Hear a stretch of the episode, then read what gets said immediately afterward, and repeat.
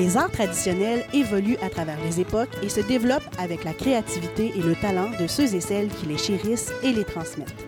C'est grâce à ces porteuses et porteurs de traditions qu'on peut apprécier la musique et la danse trad, les contes et les savoir-faire artisanaux toute l'année durant. Je m'appelle Cassandre Lambert-Pellerin et je suis fière de vous présenter Porter la tradition, un balado qui va à leur rencontre. La première saison du balado d'estrade est créée de concert avec les animatrices culturelles Annie-Pierre Brunel et Laura Charrette et porte sur l'artisanat et le parcours inspirant des artisanes et artisans membres de l'Atelier du patrimoine vivant. Aujourd'hui, Annie-Pierre rencontre Madeleine Langlais, une tricoteuse qui a commencé sur le tard.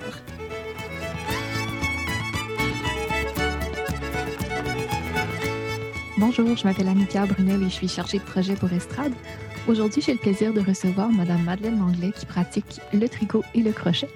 Donc, Madame Langlais, pourriez-vous nous parler de comment ça a commencé tout ça, puis de votre pratique artisanale? Oh mon Dieu Seigneur, ça a commencé euh, quand j'ai pris ma retraite. J'ai euh, un an après, j'ai suivi des cours de crochet. Mhm. Ça a commencé par le crochet avant le tricot. Puis depuis ce temps-là, ben, j'ai pas arrêté. j'ai été euh, six ans à faire d'apprendre des cours de crochet. Puis après ça, j'ai rencontré un ami. Puis elle m'a emmené dans son groupe, mais eux autres, c'était du tricot. Fait que là, j'ai commencé le tricot. Ça fait à peu près sept ans que je fais du tricot. Mhm. C'est bon. Puis, est-ce que vous aviez appris petite ou c'était vraiment la première fois que vous faisiez du tricot à votre retraite? Non, j'en faisais, ben, je savais, je savais tricoter un peu, là, faire Mhm. une maille à l'endroit puis une maille à l'envers, Mais faire euh, des chandails puis des, des choses de même, ça, je n'étais pas, j'étais pas capable d'en faire, là. Mhm. Ça, c'est avec les. Ben, si on peut appeler, c'est un genre de cours, mais c'est des amis qu'on se réunissait une fois par semaine. Et puis, euh, on faisait ce qu'on voulait. Que, ils m'ont montré. Moi, j'avais une paire de, de petits bas que ma mère faisait. Mais je n'étais pas capable de les faire. J'avais pas le patron. Donc, je l'ai emmené à ce cours-là, à cet, cet- cet après-midi-là. Puis les filles me l'ont m'ont toutes dit le patron. Donc, suite à ça, ben, ils m'ont montré comment le faire. Puis depuis ce temps-là, ben, j'ai fait. Qu'est-ce qui vous plaît particulièrement dans le tricot puis le crochet? Euh, le crochet, ce qui me plaît beaucoup, c'est parce que j'ai moins de difficultés. Donc, je peux faire les choses parce que j'ai pas de- la majorité du temps au crochet, j'ai pas de patron. Je fais ce que je veux, mais j'ai j'ai pas de patron. Mais puis moi, ce qui m'a toujours encouragé, c'est les enfants, les petits bébés. Mais quand je vois, j'en ai pas, j'ai pas d'enfants. Mais quand j'allais magasiner, puis je voyais les petits bébés, là, rien sur la tête, puis euh, ça, là, ça, j'ai jamais aimé ça. Fait que j'ai commencé à faire des petits bonnets, des petites capines avec les oreilles. Ça, ça a été une grosse, euh, un gros vendeur, comme on dit, le monde. Ça a été beaucoup apprécié. Après ça, j'ai fait des grenouillères, j'ai fait des, des ensembles de bébés. Puis après ça, ben là, dans le tricot, ben, je me suis lancée un petit peu plus, euh, plus difficile. à- comme à faire des gilets avec des motifs, comme euh, la princesse Cendrillon. J'ai fait Cendrillon, j'ai fait Oui. Tintin, j'ai fait euh, le Père Noël. Mais euh, le Père Noël, là, ça, ça a été un gros défi. Mais pour celui-là, vous aviez un patron? Oui, pour, pour le tricot, j'ai un patron. C'est surtout pour le crochet que j'en ai pas. J'en, j'en ai des patrons, mais disons que je les fais à peu près. Je peux, je peux faire comme la grenouillère, puis ces affaires-là, je fais ça de moi-même. Tu sais, j'ai pas de patron pour les faire. Mais euh, le tricot, ça me prend absolument un patron. Mhm. Parce que sans ça, là, je suis pas bonne. C'est trop difficile. Puis, euh, quel genre de pièces vous aimez particulièrement créer? Euh, ça dépend. Dans le tricot, j'ai beaucoup aimé euh, faire Cendrillon, malgré que c'était difficile. Le Tintin. Le Tintin, ça a été mon premier gros morceau, Tintin. Et j'ai, je vais te dire, ben franchement, j'ai eu beaucoup de difficultés, mais j'ai réussi. C'est ça le problème, là. C'est Hmm. le principal, c'est de réussir. C'est quoi qui était difficile dans cette pièce-là? c'est euh, le motif là en avant. C'est euh, c'est, passer tes laines, comprends-tu? C'est Mm. c'est sans couper ta, ta, ta laine, là, puis la passer, sans faire de trous, sans. En tout cas, euh, J'ai trouvé ça bien difficile, mais un coup que tu l'as appris, cela, là, ça va bien après. Tu peux faire oui. n'importe quoi. Oui, oui, c'est vrai. C'est ça qui est plaisant. Est-ce que vous avez un rituel de création, un endroit où vous vous installez pour créer? Non, non, non. Le trois quarts du temps, euh, le crochet, je dis trois quarts du temps, je fais ça sur mon balcon. OK. Mais c'est vrai qu'on peut s'installer n'importe où. Hein? Oui, oui, oui, oui. Sauf le tricot. Le tricot, quand je rentre dans des motifs, là, ça, je, non, ça, je m'assis euh, sur la table de la cuisine, là, puis euh, c'est là que je fais mon, mon chose. Il faut pas, parce que moi, je, je suis pas, je suis une fille, il faut que ça me prenne beaucoup d'attention. Puis euh, le tricot, ben c'est ça, il faut quasiment que je sois toute seule, puis personne pour me déranger quand je fais le tricot. Mhm. Donc, les conditions gagnantes pour créer un bel objet, ce serait la concentration. Ben, c'est ça. C'est ça. Il faut que je sois tranquille. En n'ayant pas d'enfant, ben, j'ai pas de problème. Mhm. J'ai avec mon chum. Fait que... pas trop dérangeant. non, non, non, non, non, non. c'est bon. Tandis que le crochet, ça vous prend moins de concentration? Ben, c'est moins, c'est moins compliqué. Ça, ça te demande moins à moins que tu aies un motif bien compliqué, là.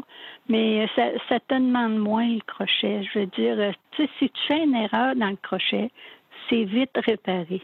Mm-hmm. Tandis que la broche, si tu fais une erreur dans la broche, là, ben, faut que tu démanges, puis faut, des fois, il faut que tu démanges beaucoup. Mm-hmm. Ça prend du temps avant de remonter. Tandis que le crochet, tu vas démancher trois, quatre ans, dans l'espace de, de cinq, même pas cinq minutes, c'est reparti. Les deux techniques, j'adore, mais je suis plus crochet que tricot. Mais tricot, j'aime ça, mais il faut, faut que euh, un projet, comprends-tu? Mm-hmm. Oui. Dans le tricot, là, ça me prend absolument un projet. Tandis que le crochet, ben non. Moi, tu vas me dire, fais-moi une grenouillère. Moi, te la faire, ta grenouillère. je, non, mais j'ai pas de problème en autant j'ai le matériel. Moi, là, mm. je peux te faire n'importe quoi. Au crochet, quand vous n'avez pas de patron, qu'est-ce qui vous inspire? Oh mon Dieu. Ça, là, hein, c'est une technique qui m'a été montrée. Moi, je l'ai appris comme ça, OK? Mm-hmm. La madame qui m'a montré le crochet, là, elle, pas de patron, rien. Là, on arrivait là avec notre balle de laine et nos crochets. Quand j'ai fini là, le crochet, là, elle m'a toujours dit que je ferais jamais rien, que j'avais la tête dure. J'ai démanché, j'ai démanché ma petite, tu peux pas t'imaginer comment. Puis euh, à force, euh, avec mes, mon groupe que j'avais, puis le groupe de fermières, on s'est mis à un moment donné, euh, ils ont fait le, salon de mai. Mm-hmm. Ben, moi, je voulais pas y aller. Je, je peux te dire, ben, je suis pas assez bonne pour aller là. Mon amie de fille, a dit, ben oui, ben oui, elle dit, on y va. Elle dit, tu t'installes, puis elle dit, on va là. Je dis, c'est correct. Fait que j'avais mes petites capines, des grenouillères. Euh, tu sais, j'avais différents morceaux au crochet. Fait que je m'en vais là. Puis, en fin de compte, ça marchait. Tu sais, euh, mm-hmm. tout ce que j'avais, comme les couvertes, puis tout ça. En tout cas, la première année, j'ai fait le salon de mai. Là, ça a été formidable, ça a marché. Mm-hmm. tout ça, ça a été encourageant pour moi à continuer. Puis même, mon professeur était venu me voir, puis il n'en revenait pas. Elle dit, j'aurais jamais pensé qu'un jour que tu aurais été capable de faire ça. Ben, j'ai. Mhm. autrement dit, j'ai quasiment dépassé le professeur. Parce que des choses que je fais, elle, elle le faisait en deux morceaux, puis moi, je le fais à même mon morceau. Vous, personnellement, qu'est-ce que ça vous apporte de pratiquer l'artisanat au quotidien? Moi, ça m'apporte de l'assurance, premièrement. Mhm. Ça m'apporte que je, suis capable, tu sais, je veux dire, parce que moi, je suis une personne, j'ai pas confiance en moi. Fait que ça, ça m'a apporté beaucoup au point de vue confiance. Puis quand vous finalisez une création, vous vous sentez comment? Je me sens, je me sens parfaitement bien parce que quand j'ai fini, je sais qu'elle est bien faite. Parce que si elle n'est pas bien faite, je vais la démancher, ça ne me dérangera pas. pas non, mais c'est vrai, ça prend beaucoup de patience, ça prend beaucoup ne euh, faut pas que tu aies peur de démancher. Parce que si tu as peur de démancher, lance-toi pas dans rien, même pas dans le tricot, dans le crochet, lance-toi pas là-dedans. Oui, mais c'est normal de faire des erreurs, en fait. Quand tu démanches, là, c'est là que tu apprends. J'ai assez démanché dans ma vie, puis je démanche encore. Ben, ça, c'est le pire, hein? je démanche encore. Mais c'est là que tu apprends apprends tes erreurs. Moi, quand s'il n'est pas à mon goût, là, je le vendrai pas. Puis, depuis le temps que vous pratiquez, est-ce qu'il y a quelque chose qui a évolué ou qui a changé dans votre façon de faire? Disons que c'est moins, moins stressant. après, les, après plusieurs années, là, tu viens, tu t'habitues. C'est technique, je suis restée dans la... Ben, ça n'a pas changé. Tu essaies toujours d'améliorer, veux, veux pas. Mais euh, tu reviens toujours au même point de départ. Est-ce que vous pourriez me parler d'une belle rencontre que vous auriez faite par le biais de l'artisanat? La belle rencontre que j'ai faite, c'était avec ma, mon amie de femme, Nicole. OK. Ça, c'est, Ça, c'est une personne, là. Cette personne-là, là, moi, je, si elle serait pas là, là, je n'aurais rien fait. Hmm. Parce que c'est une personne qui, qui encourage, qui, qui tu sais, elle démoralise, elle démoralise pas. Elle va regarder ton travail, tu vas y montrer. puis elle est toujours fière de ce que tu fais. Puis euh, c'est elle qui m'emmène tout ça. L'assurance que j'ai présentement, c'est elle qui me l'a emmené. Tout le monde devrait avoir un ami comme ça. Mais vous avez rencontré Ah. Nicole de quelle façon? Au cours de crochet. elle, elle était là. Puis euh, une journée, en tout cas, mon mari n'était pas capable de venir me chercher. Puis c'est elle qui, m'a, qui est venue m'amener. Puis ça a commencé comme ça. On a commencé à voyager ensemble. Puis de fil en aiguille, on s'est, on, on est devenus proches. De fil en aiguille. Selon vous, c'est quoi les qualités nécessaires pour être une bonne artisane? Oh mon Dieu, pour être une bonne artisane, là, les qualités, là, beaucoup de patience, Oui. beaucoup d'humour. Puis Pourquoi de l'humour? Ben, c'est parce que c'est plaisant. Quand tu rencontres le monde, puis faut pas tout prendre au sérieux. Puis, euh, faut, faut- premièrement, il faut aimer rencontrer les personnes aussi. Il faut que tu sois dans le social un peu. C'est comme ça qu'on apprend aussi, probablement, là, en s'échangeant des trucs, des techniques. C'est ça, c'est ça. C'est ça, parce que les autres t'apportent aussi.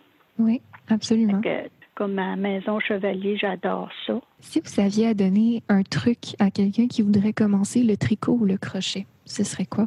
On dit, ben franchement, qu'elle commence à avoir beaucoup de patience. OK. S'armer de patience et d'un crochet. Oui, oui, oui, oui, oui. Parce que on dit que le crochet, c'est facile, mais si tu n'as pas de patience, si tu veux tout faire en même temps, là, Mm. c'est zéro. Moi, le crochet, je l'ai commencé en faisant une masse serrée, une bride, une demi-bride. J'ai Mm. commencé comme ça, à faire tous les points. Après, tu t'en vas, tu te lances dans dans d'autres choses. Mais moi, quand je l'ai commencé, là, le professeur, là, il nous faisait faire des, des, des, des masses serrées. Là, tu peux en faire en, en va et en va. Puis après Mm. ça, là, tu changeais, tu faisais des brides, des doubles brides.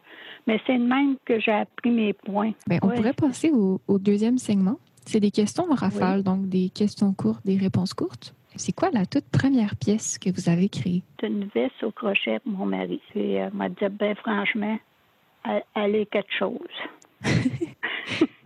Ça vous avait pris combien de temps faire ça? Ah, ben arrêtez, j'ai pas fait ça dans une journée. là. J'ai fait Mm. ça.